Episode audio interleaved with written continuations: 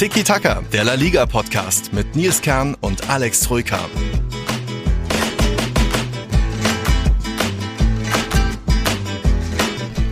Ach, Alex, dass wir uns nochmal hören, das hätte ich nicht mehr gedacht. Also, heute zumindest. Hola todos, es ist Montagabend, 22 Uhr. Parallel läuft hier noch Celta gegen Cadiz. Und dass wir heute doch noch aufnehmen, oh, das war ein bisschen knapp. Aber jetzt sind wir doch da und können doch noch aufnehmen. Puh, war eine knappe Sache. Ja, mich wundert es ein bisschen, dass du noch die Power hast, die Kraft hast hier heute Abend. ja. Es ist äh, Ortszeit 22.15 ja. Uhr. 15 äh, Nürnberger Ortszeit, dass du noch die Kraft hast, hier aufzunehmen nach deiner Tortur. Denn du bist ja. wann? Um 6 Uhr früh, glaube ich, heute früh raus aus dem Federn genau. in Madrid. Um 8 Uhr warst du am Flughafen und dann konntest du aber genau. nicht heimfliegen, ne? Und dann sollte der Flieger um 9 Uhr gehen nach München. Und jetzt schrillen beim einen oder anderen vielleicht die Alarmglocken, wie fliegen nach München, das ist doch seit dem Wochenende ein bisschen knifflig, ja, und es war knifflig. Und dann hieß es erstmal, ach nö, Verspätung, und dann hieß es auf einmal, die, die, die Bordinfo kommt um 20.10 Uhr ja, und es war 8 Uhr und dann man denkt sich, hä, habt ihr jetzt irgendwie das mit der 8 Uhr verwechselt? Nö, da sollte der Flug erst irgendwie verschoben oder fast ausfallen und im Nachhinein kam dann raus, die haben einfach keine Antwort von, vom Münchner Flughafen bekommen, ob sie landen, fliegen, kommen dürfen. Schlussendlich war dann doch irgendwie um 13 Uhr Boarding, ging es auf einmal los. Die Leute, die nicht mehr am Gate waren, ja, weiß nicht, ob die es noch geschafft haben, aber ja, ich bin zurück und dann in München ist schon, es sieht schon aus wie ja, ein bisschen äh, fremde Welt, also wirklich sehr viel Schnee, wenig Züge fahren, viele Leute sind verwirrt und äh, am, am, am, Bahnhof herrscht Chaos, aber ich habe es zurückgeschafft und jetzt mit ein bisschen, dank Louis, aufgeladenem Akku, glaube ich, halte ich nochmal hier ein, zwei Stündchen durch. ja, starke Sache, ey. Hm. Also vor allem, wenn du nicht am Gate gewartet hättest, ausgeharrt hm. hättest mit deiner Bierruhe, mit deiner ja. äh, nordhessischen, schrägstrich fränkischen, dann wärst du jetzt hier nicht hier, ne? Ja, ich, ich hatte halt einen guten Platz mit Steckdose, deswegen habe ich mich da gleich so ein bisschen eingenistet für diese, was waren das dann noch, äh, drei, vier Stündchen, bis man so gemerkt hat, so, hä, da, da passiert was. Und dann war auf einmal die Crew da, also die äh, Stewardessen und so weiter. Aber ein paar andere, die hatten, die saßen so neben mir und kamen irgendwie aus Argentinien, was auch immer, haben schon, glaube ich, die Nacht dort verbracht oder was auch immer. Und dann irgendwas gesagt, ach, guck mal, wenn jetzt bis 20 Uhr, wir sind innerhalb von einer Dreiviertelstunde in der Innenstadt, die habe ich dann zum Beispiel nicht mehr gesehen, aber da weiß ich jetzt nicht, ob die es nicht doch irgendwie noch reingeschafft haben. Aber ja, ein bisschen knifflig gerade, aber ich gehe mal davon aus, dass das jetzt bald mal wieder alles ein bisschen normal verläuft am Münchner Flughafen, weil, weiß ich, das kann doch nicht sein, dass jetzt, wann war es, Freitag oder war hier der Wintereinbruch? Ich habe es ja jetzt nicht so am eigenen Leib erfahren in Madrid. Wobei es so warm jetzt auch nicht mehr da war. Aber ich glaube, äh, Freitag auf Samstag. Freitag auf Samstag, aber mhm. Nürnberg war ja davon nicht so betroffen. Also gut, mhm. bei uns hat es hier jetzt auch minus 5, minus 7 Grad und Schnee. Mhm. Aber ich glaube, das ganz große Chaos war ja in München, weil ja auch mhm. das Bundesligaspiel der Bayern ausgefallen Ach, ist. Also von daher ähm, hattest du auch ein bisschen Pech, dass da nach dem ja. Ja kein Direktflug logischerweise äh, ja. Madrid-Nürnberg gibt. Das ja. bemängeln wir ja schon seit längerem, ja. gerade du, und über München fliegen musstest, aber mhm. trotzdem hattest du Glück, dass es, dass es dann die Züge gab, ne? Denn äh, am Samstag war ich zufällig im, am Hauptbahnhof und da war natürlich auch Chaos.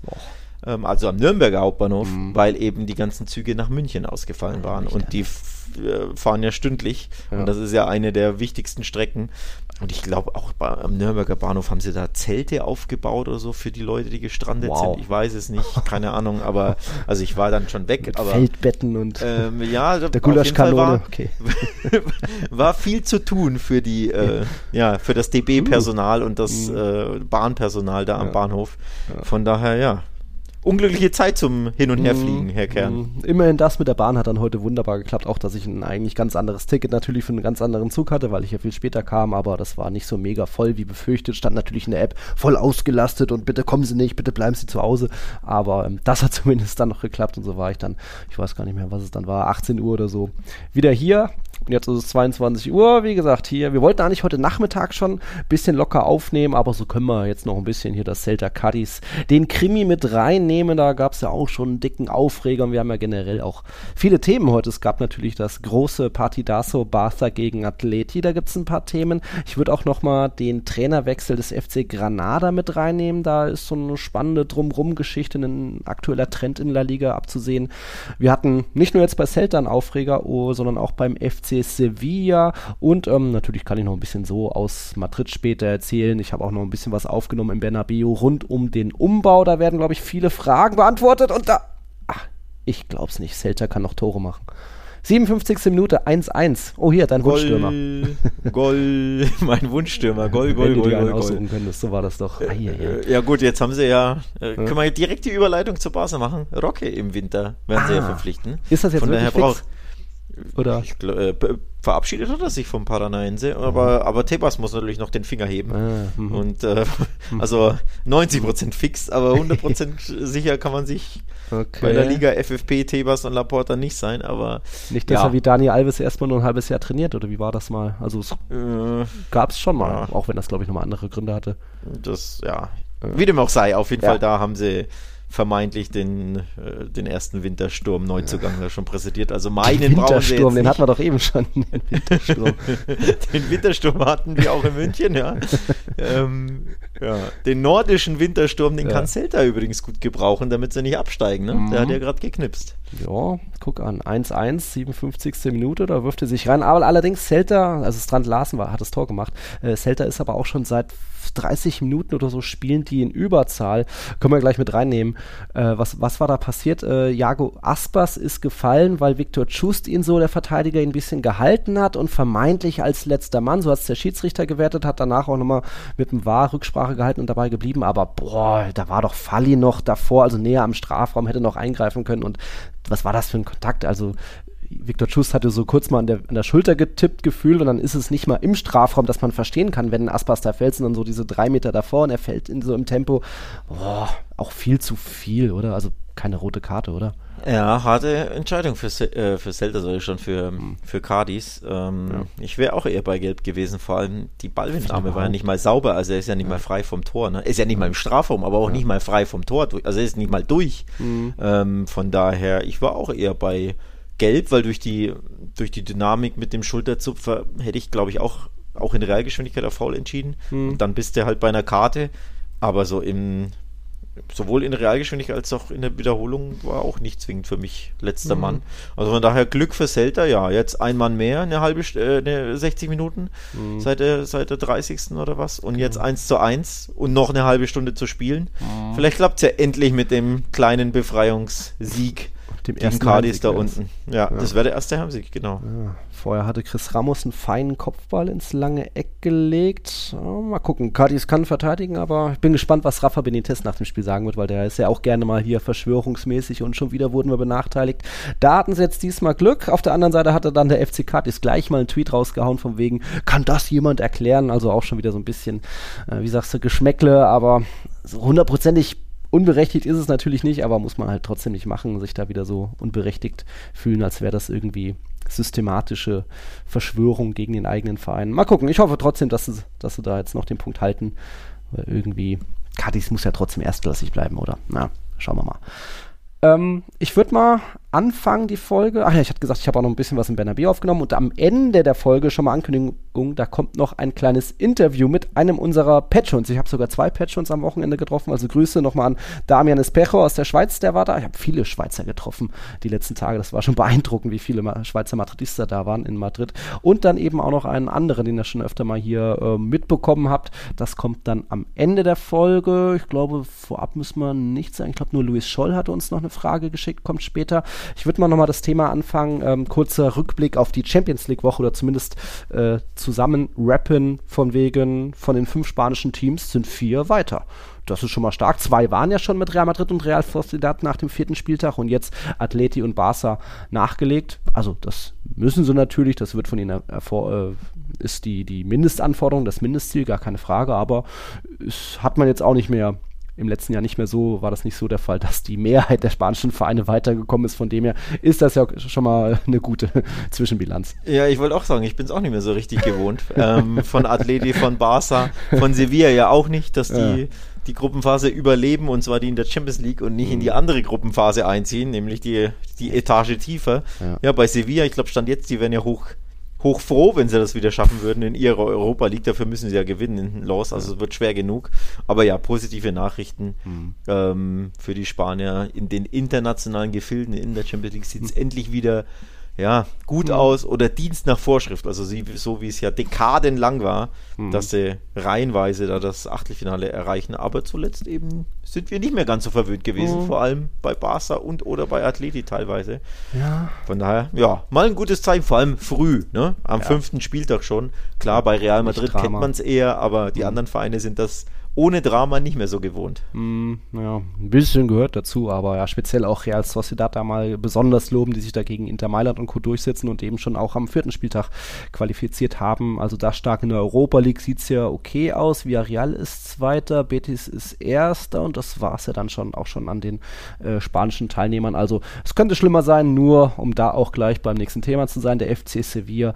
Ich weiß nicht, was das noch werden soll mit der Mannschaft. Also ob die da vielleicht auch mittlerweile, ob man sagen muss, diese sind untrainierbar, weil wir sind dann jetzt beim jetzigen Spieltag. Es gab ein 1 zu 1 gegen den FC Villarreal und wo stehen wir jetzt? Ähm, Diego Alonso, der neue Trainer, hatte jetzt, ich sag mal, neun große Spiele. Es waren zehn Spiele an sich, aber eins davon war Copa del Rey gegen ein Team, das keiner kennt. Das hat er natürlich gewonnen, aber von den anderen neun Spielen hat halt keins gewonnen. Und das waren jetzt fünf Unentschieden, vier Niederlage und auch von seinen fünf Heimspielen konnte er nur drei Pünktchen holen. Also auch da kein Sieg offensichtlich. Und das ist natürlich erstmal viel zu wenig und das wäre ja jetzt fast, hätte es wieder die nächste Niederlage gegeben. Auch da Riesenaufreger eigentlich. Ähm, Villarreal hatte noch in der Nachspielzeit dann das 2-1 gemacht irgendwas soll es davor gegeben haben. Alle haben gejubelt, alle haben sich schon abgefunden irgendwie mit dem Treffer, aber auf einmal ist da auch nochmal jemandem auf, aufgefallen. Ach nee, komm, wir gucken nochmal und da war doch irgendeine Art, ich weiß nicht, ob da wer angepustet wurde, aber es wurde dann irgendwie auf Foul entschieden. Kannst du es mir erklären, warum, wieso? warum da äh, Sevilla beim 1-1 geblieben ist. Ja, ich kann es dir erklären, weil der war leider Detektiv spielt.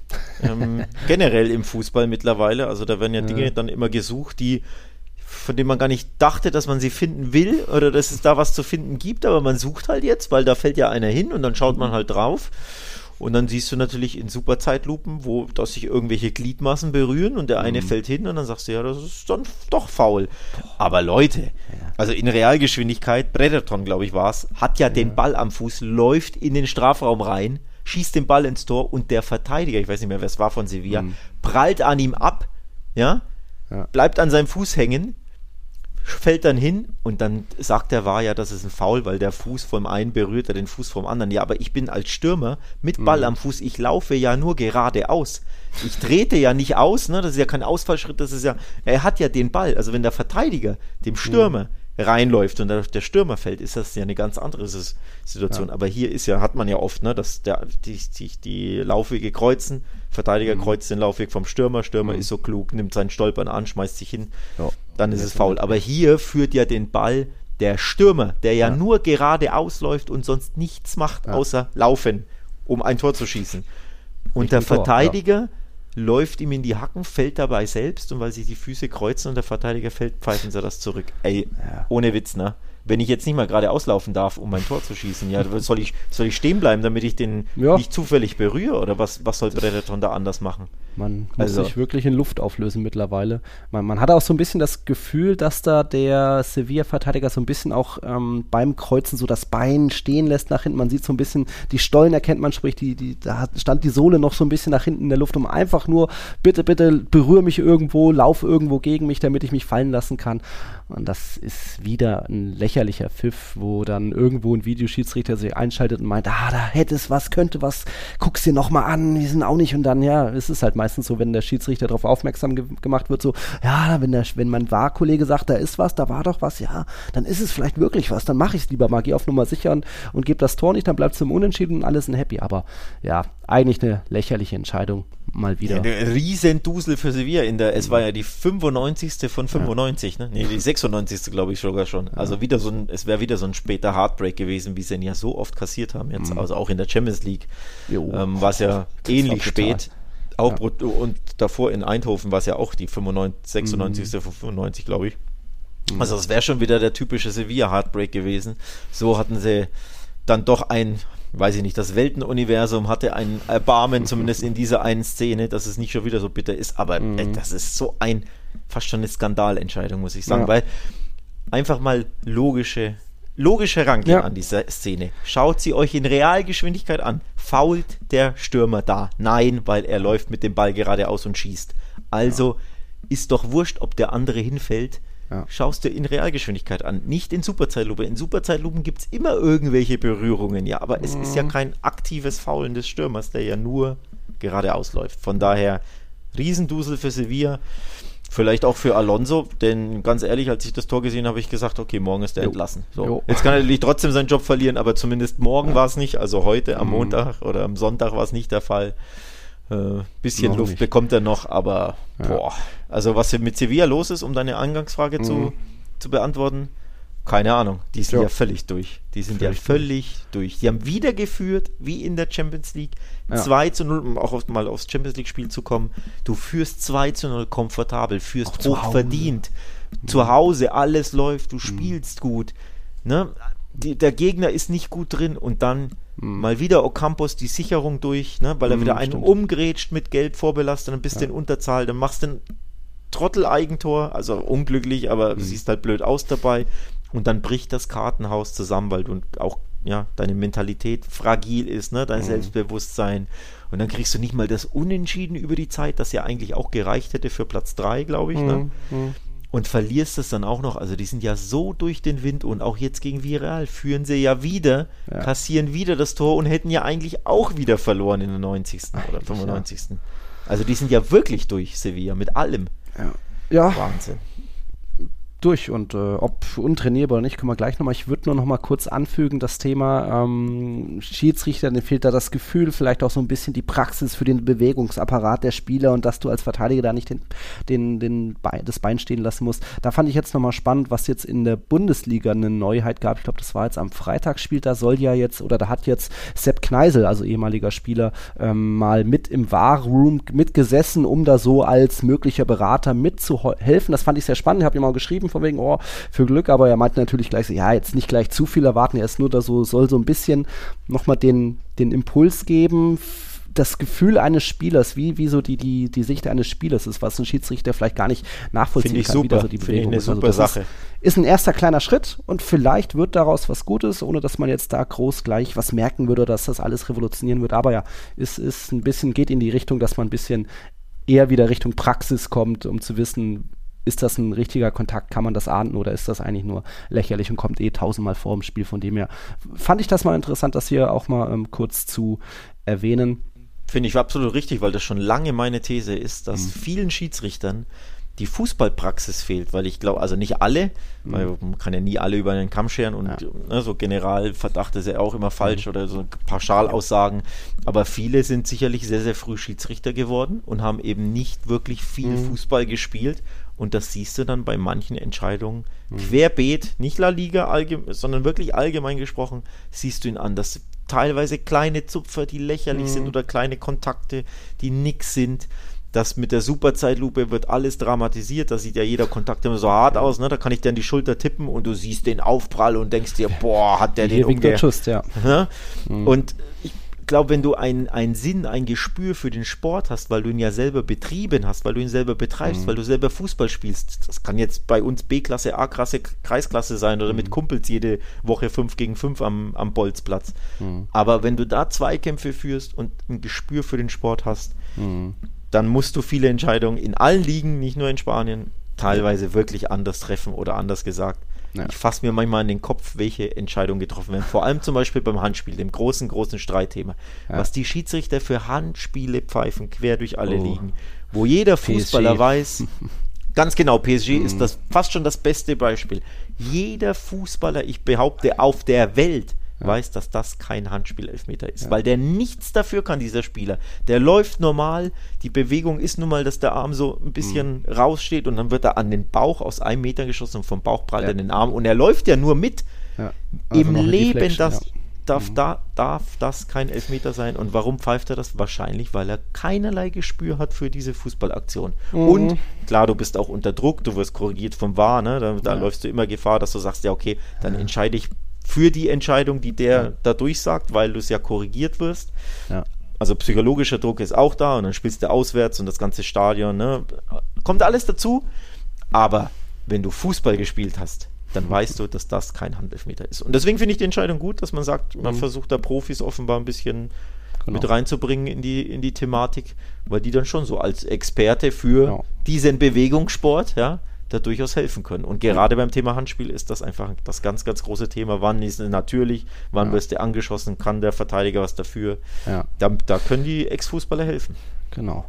Also das spannend. Und ich fand auch speziell jetzt nach diesem PSG Newcastle-Szene, da gab es so eine krasse Statistik über die durchschnittlichen Handelfmeter in den Ligen und dass in der Champions League wirklich die meisten gefallen sind jetzt in dieser und letzter Saison. Ich glaube, das ist ein Schnitt von 0,2 Hand, äh, Elfmetern generell pro Partie. Also aus den 197 Spielen waren es 46 Stück. Damit hat die Champions League noch mehr als die Ligen. Und wer, hat die, wer ist die Liga mit den meisten Elfmetern? Na klar, sag's. Im Schnitt. Ja. ja. natürlich La Liga, oder? Ja, keine große Überraschung mehr, wenn ich das jetzt so aufgebaut habe. Ja, in La Liga ist danach eben direkt nach der Champions League auf Platz 2 mit 0,11 pro Spiel. Das waren aus den letzten 518 Spielen 57 Stück. Und dann auch schon die Bundesliga mit einem Schnitt von 0,09. Dann auch weiter noch abgeschlagen die Premier League. Aber ja, auch wieder bezeichnend, dass da eben unsere La Liga gefühlmäßig schon immer dabei war mit vielen, viel, sehr zu vielen Elfmetern und ja, so die Liga auch ist mit den meisten Elfmetern. Aber ist ja an sich auch nichts Neues. Ja. So, kurzer Exkurs zu Celta Vigo. Eine mhm. Monsterparade des Torhüters von Cadiz mit dem Kopf. Ja? Mit dem Kopf, Mit ja. dem Kopf. Das ist gar nicht Ledesma. Nee, das ist nicht Ledesma. Deswegen äh, hatte ja. ich jetzt den Namen auch kurz nicht parat. Ja.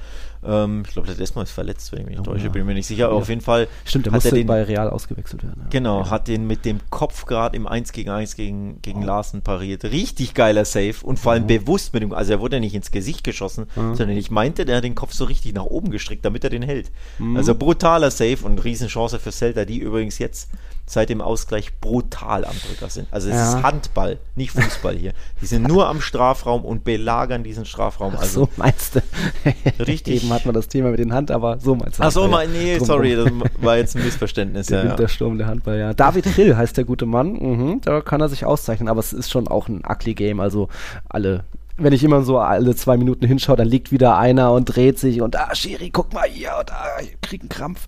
Ja, wie, es, wie das halt so ist bei 11 gegen 10 und 1-1 und Abstiegsduell. Mal gucken, was das noch wird. Ähm, ich würde noch kurz beim FC Sevilla nochmal bleiben. Es gibt eine positive neue Sache, was für mich jetzt auch völlig neu ist. Das ist jetzt vor zwei, drei Stunden, habe ich eben noch gesehen. Sie wollen ihr Stadion umbauen. Da gab es jetzt ein Video, das haben sie frisch veröffentlicht. Also da mal auch mal positive Nachrichten, dass ein bisschen doch noch Zukunft es gibt beim FC Sevilla. Da soll so so äh, eine, eine, rechteckige Dachkonstruktion auf das Sanchez Pizjuan kommen. Das Spielfeld wird sogar ein paar Meter nach unten verlegt, damit man unten noch ein paar Tribünen hinkriegt und oben dann echt so eine ganz flache, rechteckige Dachkonstruktion. Oh Mann, Ivan Alejo, du hast du gesehen, wie er da wieder fällt? Das ist ein Typ, ey, damit verdient er Geld. ähm, also das spannend. Es gibt auch solche Geschichten vom FC Sevilla, aber trotzdem ist natürlich äh, sehr viele düstere Wolken über dem Verein. Ich werfe dem Verein ja immer vor, du hast dort eine so ähm, über veraltete Mannschaft mit kaum eigenen Gewächs, äh, Gewächsen, äh, Eigengewächsen. Ähm, Camona wurde ja verliehen. Immerhin jetzt hat mal Kike Salas, der war mir noch kein großer Begriff, hat jetzt das Tor gemacht gegen den FC Villarreal, aber gut, ist der einzige Nachwuchsspieler gefühlt in diesem Kader, wo du einfach so viele ältere Spieler hast, vielleicht auch satte Spieler, wo wenig neue Impulse kommen und das, das zeichnet ja zum Beispiel jetzt Real Madrid aus, dass du immer wieder ein paar neue, frische Spieler reinkommst und ältere gehen müssen und das irgendwie hat da der FC Sevilla viel verpasst. Natürlich auch ist es das Jahr nach Monchi und offensichtlich hat der Verein noch viel größere finanzielle, finanzielle Probleme, ähm, als bisher bekannt waren. Auch deswegen kann man wohl nicht groß investieren, aber ähm, es ist, läuft irgendwie sehr viel schlecht. Nicht nur das Sportliche, nicht nur, dass man einem Trainer vertraut, der vielleicht nicht die richtige äh, Wahl war Vielleicht kann er das Ruder noch umreißen, aber hm, was das noch werden soll für den FC Sevilla, weiß ich auch nicht in dieser Saison, ob die wirklich untrainierbar sind, weil das haben wir ja auch so ein bisschen bei Villarreal gedacht, aber da läuft es ja gut. Marcelino macht ja scheinbar eine gute Arbeit und hat ja speziell äh, José Luis Morales wiederbelebt. Der hat in vier Spielen unter Marcelino sieben Tore gemacht, jetzt eben auch den Ausgleich gegen Sevilla. Aber ja, das ist, auch da sind halt die Vereine natürlich auch nicht zu vergleichen. Sevilla weiter nur auf Platz 15, viel zu wenig. Ja, mein Tipp ist übrigens, also nicht Tipp, sondern mhm. fast schon Ratschlag, Augenzwinkern. Alonso entlassen und Mendy oh. Bar zurückholen, der hat ja noch Vertrag. Achso, stimmt, ich war, ja noch ich, war nämlich letzte, ich war letzte Woche im Rasenfunk zu Gast, da haben ja. wir eben über Sevilla unter anderem gesprochen.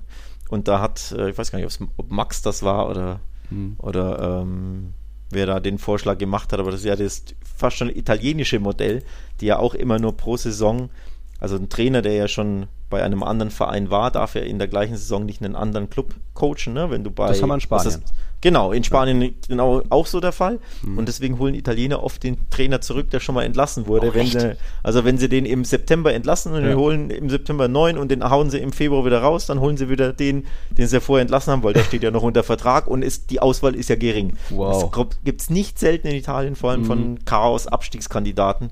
Aber ja, so ein bisschen Chaos-Club ist ja Sevilla auch geworden mit seinen Trainerwechseln mhm. und von mhm. daher wäre das eine Option. Also Mendilibar, wenn er die wieder vom Abstieg vor dem Abstieg retten muss ja. im Februar, der würde den Europa Job erledigen. Ja, der würde den Job erledigen. Also ja? ich habe es im Rasenfunk gesagt, ich, um nur ums Abs abschließend hier nochmal mhm. zu sagen, das war eine, äh, eine, eine, Fehlentscheidung, zumindest zu diesem Zeitpunkt, Mendilibar zu mhm. entlassen. Seitdem ja. ging es ja wirklich noch wesentlich weiter bergab. Also so schlecht waren sie ja unter ihm gar nicht. Sie waren zu unkonstant, aber es war, gab für mich zu dem Zeitpunkt keine Gründe, ihn jetzt sofort abrupt zu entlassen. Von daher, ja, ja. Fehler. Ja. Alonso macht es nicht besser. Ja, die Formkurve zeigte unter Mendilibar nicht unbedingt steil nach oben, aber nicht so tief wie jetzt unter Alonso. Und da sind wir gleich bei dem Thema, was ich auch noch mit reinnehmen wollte in diese Folge, so das Thema Trainern. Du hast gesagt, vielleicht ist auch die Auswahl an Trainern überschaubar in der Liga, denn jetzt kam es schon, jetzt war es wieder soweit, dass beim FC Granada wurde der Trainer gewechselt und wer kam da? Ein mehr oder weniger unbekannter Mann. Also das ist Alexander Medina, der hat jetzt in Bernabeu sein Debüt gegeben. Granada hat ein schlechtes Spiel gemacht, bla, darum geht's nicht, aber der kommt halt aus Uruguay, hat noch nie in Europa trainiert, immerhin mal gespielt und unter anderem in Cadiz und in Ferrol von 2007 bis 2009 oder so. Ähm, also da zumindest ein bisschen kann man sagen, er kennt die Liga, aber das ist jetzt mit äh, Medina, ist er jetzt, glaube ich, schon der vierte Mann, den man überhaupt nicht eigentlich kennt in Europa, der vermutlich auch nicht so viele von den Gegnern kennt oder von den eigenen Spielern, die, über, die er übernehmen wird, kennt. Und da haben wir natürlich jetzt auch Diego Alonso, noch so ein Negativbeispiel beim FC Sevilla, der hat auch nie in Europa trainiert. Das heißt nicht, dass das automatisch schlechte Trainer sind. Äh, Alonso hat ja mit der uruguayischen Nationalmannschaft eine sehr gute Arbeit geleistet. Für mich ist da immer ein sehr große, äh, großer Name auch ähm, oder berüchtigt mittlerweile ähm, Jorge Almiron. Ihr wisst es, beim FC Elche hat der ja damals angeheuert, auch irgendwie absoluter No-Name gewesen was auch nicht heißt, dass der schlecht ist. Der war jetzt im Copa Libertadores Finale, hat es verloren, kam er dann sogar nochmal zurück ähm, zum FC Elche. Aktuell ist es, wie heißt der, Becacece beim FC Elche, der wohl okay Arbeit in der Segunda Division macht, aber du hast jetzt da innerhalb von einem kurzen Zeitraum vier No-Name-Trainer gehabt, wo du, ich, ich frage mich da, hat, hat Spanien keinen Trainernachwuchs oder warum muss man da immer wen holen? Äh, der doch eigentlich die Liga gar nicht kennt oder auch die Gegner nicht kennt, wie gesagt, auch wahrscheinlich von den Tr Spielern dort keinen einzigen bisher trainiert hat. Warum kannst du dir da irgendeinen Reim draus machen, was da. Du musst jetzt nicht immer gleich einen Abalado nochmal holen, so die von den Möglichkeiten, die es vielleicht noch gäbe. das ist ja Teil der, der Antwort mhm. fast schon, dass, ja, äh, ja ich glaube, die junge Trainerriege da ein bisschen fehlt mhm. oder nicht, nicht so da ist, ähm, dass du eben diese Begrenzung, Be Beschränkung, Beeinträchtigung mhm. hast, dadurch, dass du eben pro Saison, wenn einer schon mal bei einem anderen Verein war, keinen weiteren Verein ähm, trainieren darf. Und das mhm, sind schon klar. zwei Teile der Wahrheiten dann. Und äh, ja, dann wird es ja schon ein bisschen enger. Dann brauchst du natürlich spanischsprachige Coaches. Ne? Ja, das, ähm, das wird ja. dann natürlich auch ein bisschen schwerer. Also sprich der französische, deutsche, mhm. italienische Markt, ja, fällt dann natürlich mhm. weg. Mhm. Ähm, grundsätzlich gesprochen. Ja, dann so kommt, glaube ich, eins zum anderen. Aber natürlich ist es äh, hm. Ja, durchaus auffällig, finde ich auch, hm. dass du jetzt mehr und mehr unbekannte Südamerikaner, wobei unbekannt muss ja wirklich ja. nichts Schlechtes sein, ja. aber der Trend, den finde ich hm. tatsächlich auch ein bisschen augenscheinlich, dass jetzt erneut so, ja, wir müssen den Alten loswerden, wen holen wir den? Ja, in Spanien gibt es ja hm. keinen, ja, guck mal, Südamerika, ja, komm, der wird ja. das schon, wird das schon hoffentlich besser machen. So gefühlt fühlt sich halt ein bisschen so an, ne? Genau. Ähm, vor allem jetzt bei, bei Granada, den Medina zum Beispiel war ja seit Februar sogar äh, mhm. arbeitslos und der war ja davor auch nie lange irgendwo, ja, wo genau. du sagst, boah, der hat da den Verein X ja. aufgebaut vom Abstiegskandidaten zum Copa ja. Libertadores Teilnehmer in genau. vier Jahren oder so. Das ist ja auch nicht der Fall, sondern das sind ja auch so Hire- und Fire-Typen. Ja. Deswegen habe ich da auch nie so das Gefühl, okay, der würde jetzt Granada auf jeden Fall zum besseren Verein machen. Hm, ja, ja eher ist es so, ich glaube so ein bisschen, ich will jetzt nicht sagen Panikeinstellung, aber so ein bisschen Verzweiflungseinstellung. Ja, in Spanien vor Ort gibt es keinen, der uns überzeugt. Holen wir halt mhm. irgendeinen, weil er Spanisch kann aus Uruguay, mhm. Argentinien, sonst woher. Das ist so mein, mein Empfinden. Der Verdacht, dass es nicht immer sportliche Gründe gibt, äh, liegt auch nah, hat ja auch der FC Elche mehr oder weniger bewiesen, weil dort ist ja der berühmt-berüchtigte Besitzer Christian Braganik und der hat auch halt auch etliche Vernetzungen, Verstrickungen nach Südamerika und ich glaube, in irgendwie mit zu einer seiner halben Berateragentur war sowohl Almiron als auch Pekacece drin, also da gibt es dann auch immer noch äh, finanzielle äh, in, andere Interessen, wo du vielleicht anders durch äh, verstrickt bist miteinander, ohne dass es, wie gesagt, äh, immer die, die sportlich logischste Lösung ist. Also das hat auch immer so ein kleines Geschmäckle dabei. Ich frage mich trotzdem, was, wo ist der spanische Trainernachwuchs? Okay, äh, wenn ich mir das so überlege, wir haben Alonso, der ist in der Bundesliga, wir haben Iraola, der schreibt, macht es mittlerweile richtig gut in der Premier League, glaube ich. Ähm, und dann, was weiß ich, viele andere Spanier natürlich auch trainieren in England oder Luis Enrique ist in, in Frankreich und so weiter. Also die guten Trainer sind dann doch weg oder lassen sich Zeit. Marcelino war jetzt mal wieder, äh, vor Marseille war der ja auch eine Weile ohne Verein und hat sich da auch Zeit gelassen. Also dann ist vielleicht auch wirklich der Markt überschaubar, wenn du nur noch hier Abelardo, Pablo Machín und so weiter hast, ohne denen jetzt zu nahe zu treten. Vielleicht trainieren die ja auch gerade zweite, dritte Liga, weiß ich nicht. Aber ja, ich, trotzdem hoffe ich manchmal oder würde ich mir wünschen, dass, ich meine, jeder jeder Verein, La Liga Club hat auch eine zweite Mannschaft, wo die irgendwie trainiert wird. Warum gibt man denen dann nicht mal die Chance oder versucht da was? Aber das sagt sich jetzt natürlich einfach. Ähm, ich ist nur, wie gesagt, es ist so eine komische Entwicklung, die mir jetzt mehrfach schon aufgefallen ist und mal gucken, wie weit das geht, ob jetzt äh, Alexander Medina damit vielleicht auch sogar Erfolg hat, weil äh, Diego Alonso hat es offensichtlich nicht, aber auch der ist noch im Amt. Also mal gucken. Also ich muss auch sagen, bevor ich so einen ausgelutschten Trainerhaudegen, der schon bei mhm. sieben Vereinen war, ja. aus Spanien hole, hole ich lieber einen neuen Mann aus Südamerika. Grundsätzlich. Jo. Ohne müsste man natürlich von Trainer mhm. zu Trainer dann sehen und analysieren. Aber mhm. äh, wenn ich jetzt sehe, Frank Escriba ist auch so einer dieser ausgelutschten, ne? neben mhm. Abelardo Marquin, der wurde jetzt auch äh, bei Saragossa zum Beispiel wieder wegen Erfolglosigkeit mhm. entlassen. Äh, Alvaro Cervera, der Cadiz ah, ja zum Aufstieg geführt hat, da ja, glaube ich, wurde Jahrhunderttrainer oder irgendwas, ist, wurde jetzt auch wieder bei Oviedo wegen Erfolglosigkeit entlassen. Mhm. Ähm, hat bei Cardis funktioniert, aber ansonsten ist das mhm. eben nicht so prickelnd. Und ja. deswegen, bevor ich solche dann hole, hole ich lieber frischen Wind, glaube ich, aus ja. Südamerika. Ähm, vor allem, wenn es ein junger, interessanter Mann ist, ohne jetzt ja. auf Medina eingehen zu wollen oder aber so allgemein gesprochen, ne? Diese mhm. ausgelutschten, die willst halt auch nicht zum achten Mal. Der war schon bei sieben anderen Vereinen, mhm. hat siebenmal nicht so prickelnde Arbeit hinterlassen, sonst wäre er ja nicht siebenmal entlassen worden. Willst du ihn dann zum achten Mal holen als Granada? Hm. Weiß ich nicht, ne? Das Schwierig. steht halt auch über allem. Ja, Okay, äh, wenn wir schon bei Granada sind, was gibt's noch vom Spiel gegen Real Madrid zu berichten? Äh, ich würde sagen, erstmal natürlich nahezu fehlerfreies, fast perfektes Spiel. Real Madrid da ganz locker im Schongang. Äh, Traumpass Toni hat zugeschlagen, aber für mich bleibt so das Geschmäckle von diesem Spiel. Ancelotti hat viel Risiko mit seiner Startelf eingegangen, weil du spielst zu Hause gegen den Tabellenvorletzten und trotzdem müssen sowohl Cavachal, also Rüdiger, als auch Mondi von Beginn an spielen, also Spieler, die zuletzt schon sehr viele Spiele bestritten haben, wo du ein paar Anfälle Aufträge hast, wie Mondi und Cavachal, die immer mal für nach drei, vier Spielen ein WWchen äh, bekannt sind. Und ja, was ist jetzt passiert? Daniel Cavachal hat sich jetzt doch eine Muskelverletzung zugezogen, wurde ja in der Halbzeitpause ausgewechselt nach der PK, äh, auf der PK. Ich war dabei, hat der Anschlott noch gemeint, so eine Sobrecarga, eine Überlastung. Ja, Modric hat auch aktuell eine Überlastung und ist schon zwei Spiele ausgefallen. Und jetzt bei, bei Cavachal ist es sogar so weit, dass er jetzt eher drei, vier Wochen mit einer Muskelverletzung ausfällt. Also das Jahr 2023 für ihn auch gelaufen das halt wieder sehr viel Risiko bei Ancelotti meiner Meinung nach gewesen. Ähm, er muss ja eh schon mit sehr wenig Material auskommen aktuell, weil du eh schon diese sieben, acht Ausfälle hattest. Zumindest in der Abwehr waren noch ein bisschen mehr Optionen mit Fernando Garcia, Lucas Vazquez, Nacho und so weiter und trotzdem so ins Risiko gehen, aber das merkt man aktuell bei Ancelotti. Wer fit ist, der muss spielen, weil nur Ergebnisse zählen und dann wird auch wenig äh, rotiert. Es hätte nicht, Nico Pass hätte theoretisch auch mal starten können gegen Granada, wie gesagt, den Tabellenvorletzten, aber nee, da müssen es die machen, denen er vertraut. Und äh, wenn sich einer verletzt, na, dann ist dann nimmt er das irgendwie in Kauf. Also das ist schade, dass jetzt mit Cavachal einer der besten Madrilenen der bisherigen Saison erstmal ausfällt. Aber gut, es ist jetzt auch nicht so, dass Real das mega schwierige Restprogramm des Jahres hat.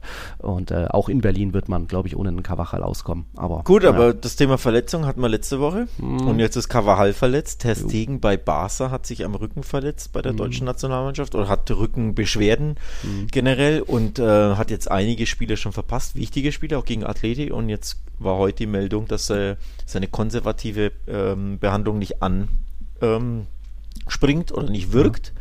Und deswegen steht jetzt zur, zur äh, Diskussion eine Operation und dann könnte Am er zwei Rücken. bis Ja, dann könnte er zwei bis drei Monate ausfallen. Boah. So, dann hast du jetzt Inigo Martinez, der sich frisch, ich meine, heute oder gestern verletzt hat, offenbar auch im Training. Auch Muskelverletzung, fällt ja. auch drei, vier Wochen. Und da sind wir wieder beim Thema Verletzung und beim Thema mhm. Überbelastung und beim Thema Jupp. Länderspiele und beim Thema englische Wochen. Mhm.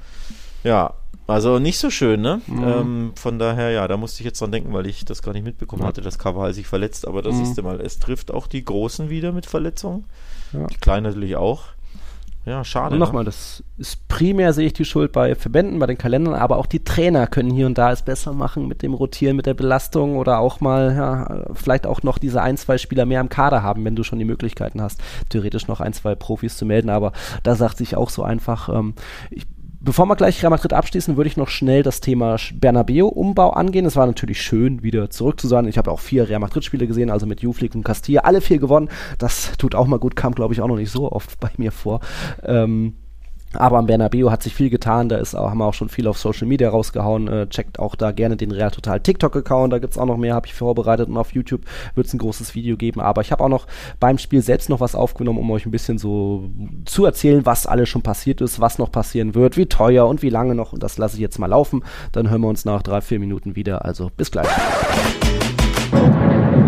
Ja, Hallöchen aus dem Estadio Santiago Bernabeo, dem quasi fast schon neuen und fast auch fertiggestellten Bernabeu. Und darum soll es hier in der kurzen Aufnahme gehen. Ich wollte euch ein bisschen was erzählen. Alex hat bestimmt auch ein paar Fragen, aber mit ein bisschen näher der Hintergrundmusik. Es ist gerade Halbzeitpause. Real Madrid führt, äh, verdient mit 1 zu 0 gegen den FC Granada. Habt ihr alles mitbekommen, deswegen soll es gar nicht viel ums Spiel gehen, sondern eher um das Bernabeu, wo bestimmt auch viele bei euch sich fragen, was ist denn jetzt, wann wird es denn jetzt richtig fertig? Und ja, immer noch wird es nicht so richtig fertig. Ähm, das heißt mittlerweile, dass es doch eher Frühjahr 24 fertig werden soll, also der, der Umbau innen. Auch wenn natürlich schon vieles fertig ist, sprich wir reden da über das Schiebedach funktioniert, das Rasentiefregallage unten funktioniert. Es gibt diesen neuen 360 Grad Bildschirm oben unterm Dach, der funktioniert schon, also wird schon getestet, auch nicht während dem Spiel, aber gibt schon Bilder.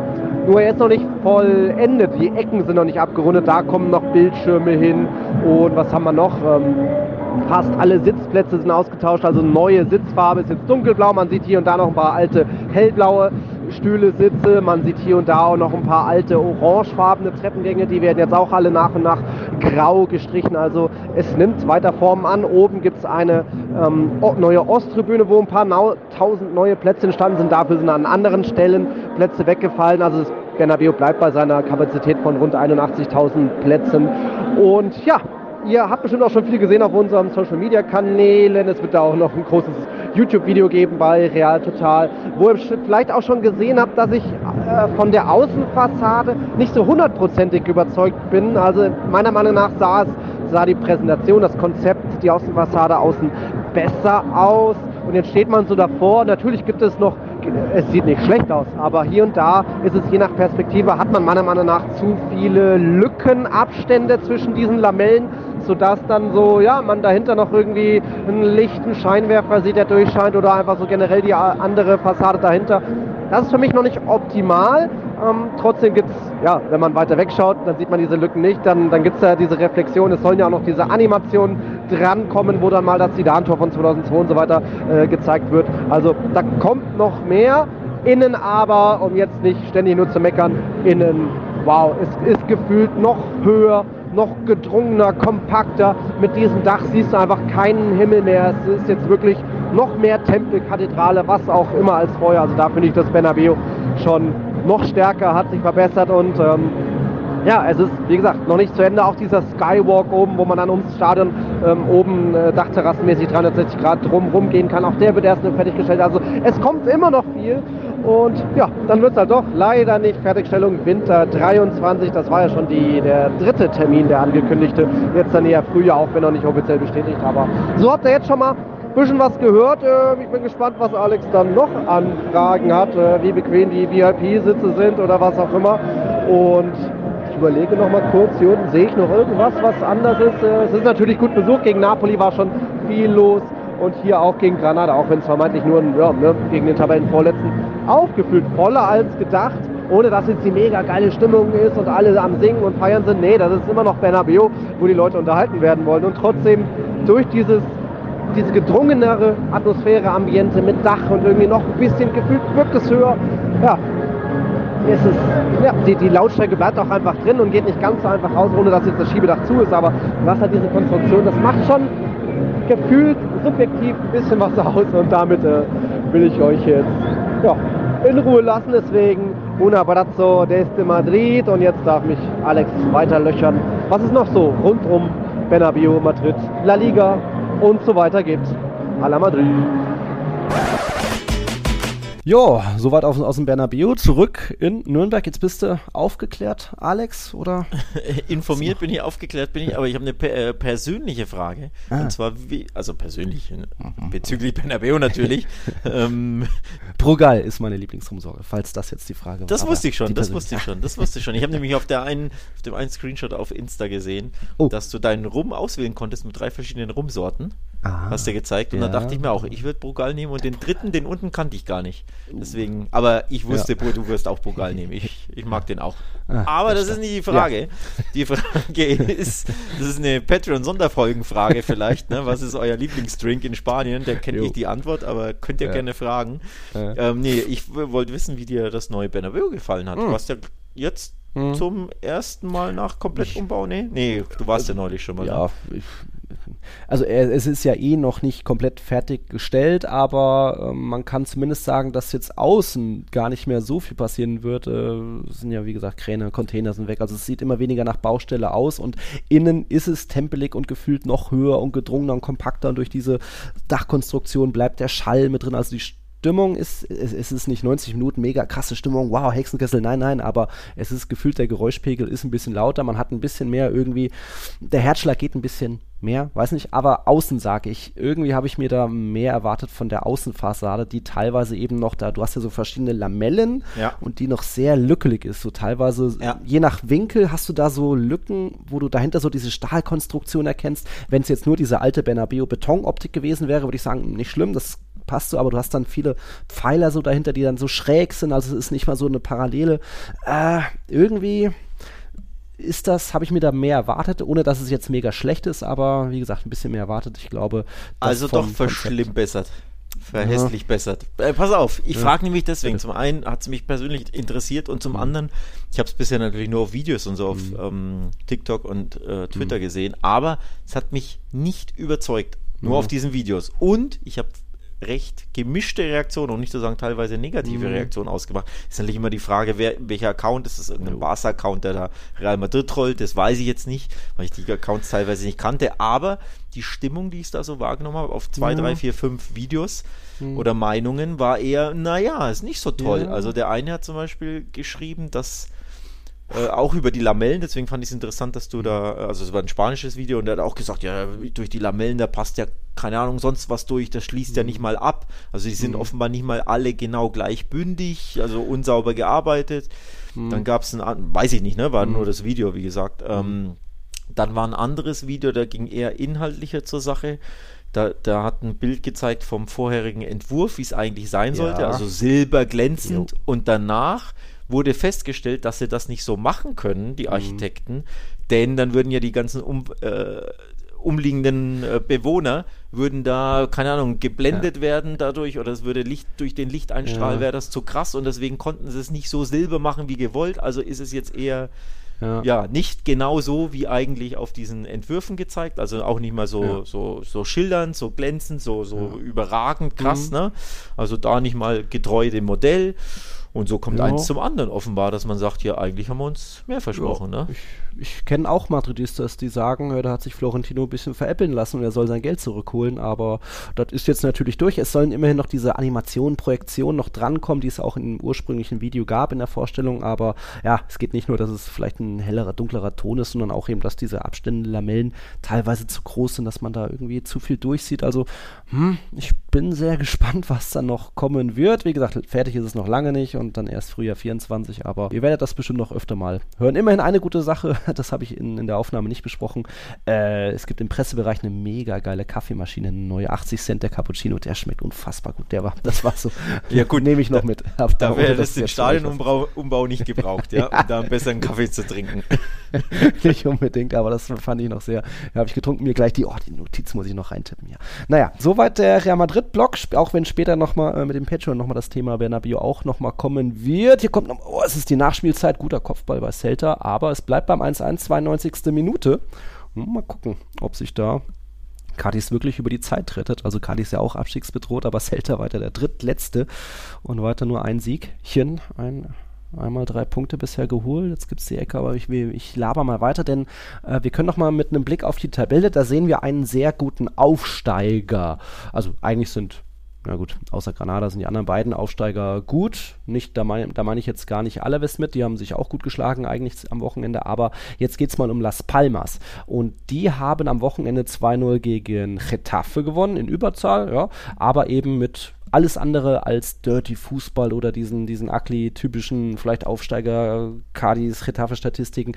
Und da hat uns auch Louis Scholl dazu geschrieben. Er fragt uns, ähm, oder er schreibt, mich persönlich würde mal eure Meinung zu Las Palmas interessieren. Ich selber mag sie auch wegen des ehemaligen Barca B-Trainers Pimienta, aber auch wegen ihrer für Aufsteiger sicher untypischen Spielphilosophie, welche ja auf Ballbesitz, kurzen, schnellen, präzisen Pässen, Dreiecksbildung, Position, Positionsspiel und so weiter basiert. Eben der klassische Barca-Stil. Auch vorhin gegen, ba gegen Betis Betis, fand ich, haben sich, haben sich äh, Las Palmas auswärts richtig gut geschlagen mit über 60% Ballbesitz, über 600 gespielten Pässen und einer sehr starken Passquote von 88% und hätten meiner Meinung nach aufgrund der zweiten Halbzeit mindestens einen Punkt verdient gehabt.